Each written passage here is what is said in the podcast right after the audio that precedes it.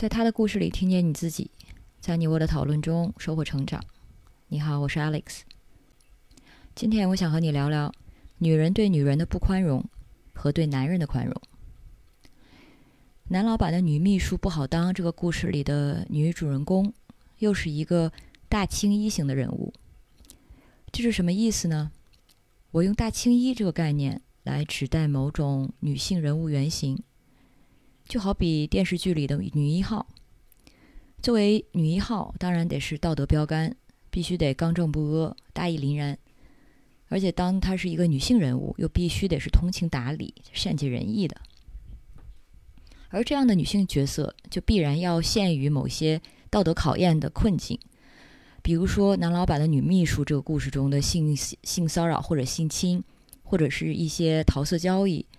但是不同于他身边那些经不住考验的其他女性，这位大青衣她是必然会做出正确的选择的，不会为短视的利益折腰，而会为自己的女性美德做出保全。这种人物设定或者故事的叙事本身没什么问题，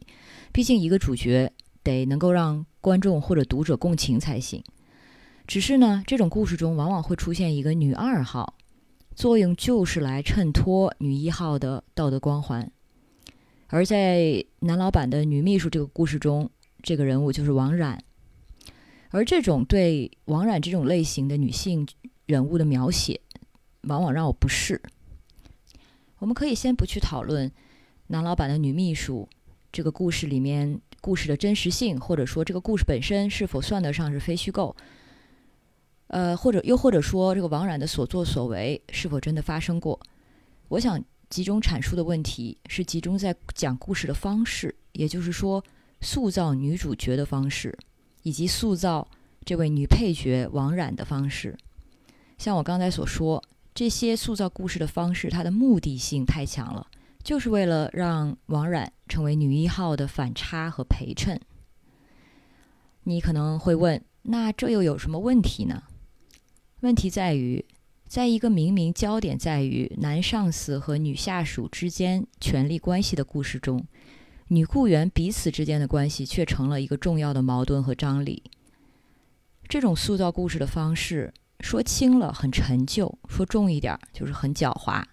因为它成功的模糊了焦点。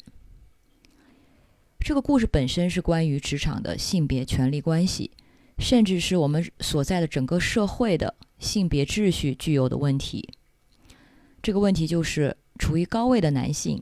可能利用所拥有的权利，对另一个女性的身体自主权和选择权进行漠视、干涉，甚至全然的侵犯和破坏。当在一个社会中，男性太习惯于拥有大部分的资源，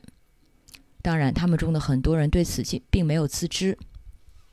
那么，他们中的很多人可能渐渐会觉得拥有这些资源是理所当然的。这也就是为什么你会经常看到男性在公共场所会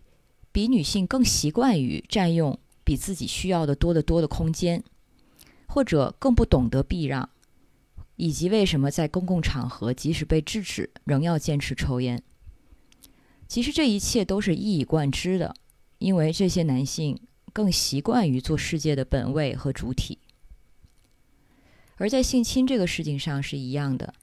性侵根本上就是破坏、漠视另另外一个人的主体意愿，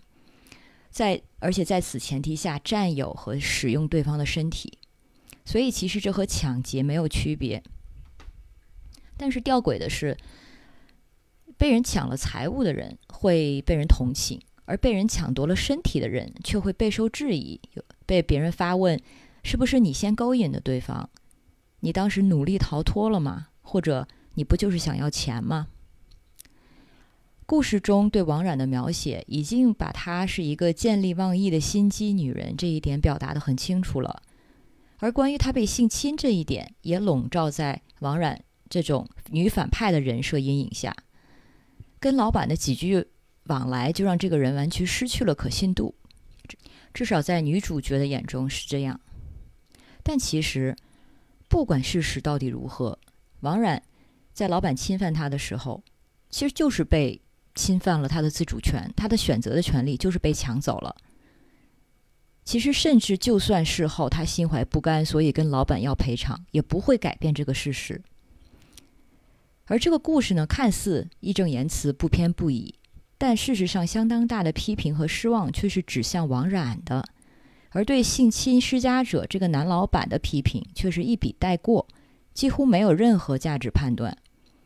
最后，整个是落在了王冉自己不洁身自好、心机过重，所以最后玩砸了这样一个意味上。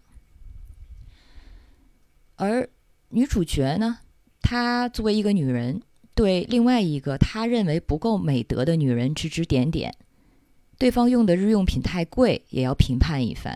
对方跟男朋友的交往方式也要评论一下，就差直接说对方是爱慕虚荣，活活该被利用了。可是，在这个故事中，在自己的叙述中，却是一个淡泊名利、高高在上的好女人。其实从这个角度看，这个女人，这个女主人公的形象，是不是其实对我们来说很熟悉？因为她其实就是很多在我们身边的一些普通女人，他们已经内化了，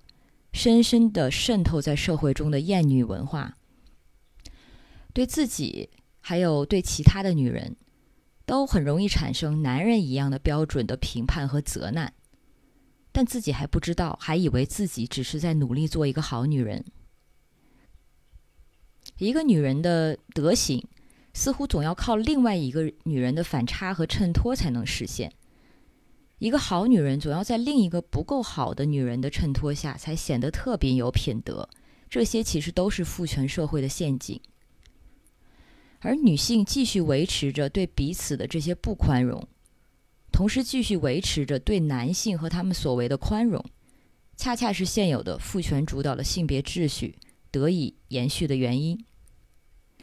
这就是我对这期故事的想法。如果你有什么想说的，欢迎在音频下方与我互动，让我们在讨论中收获成长的智慧。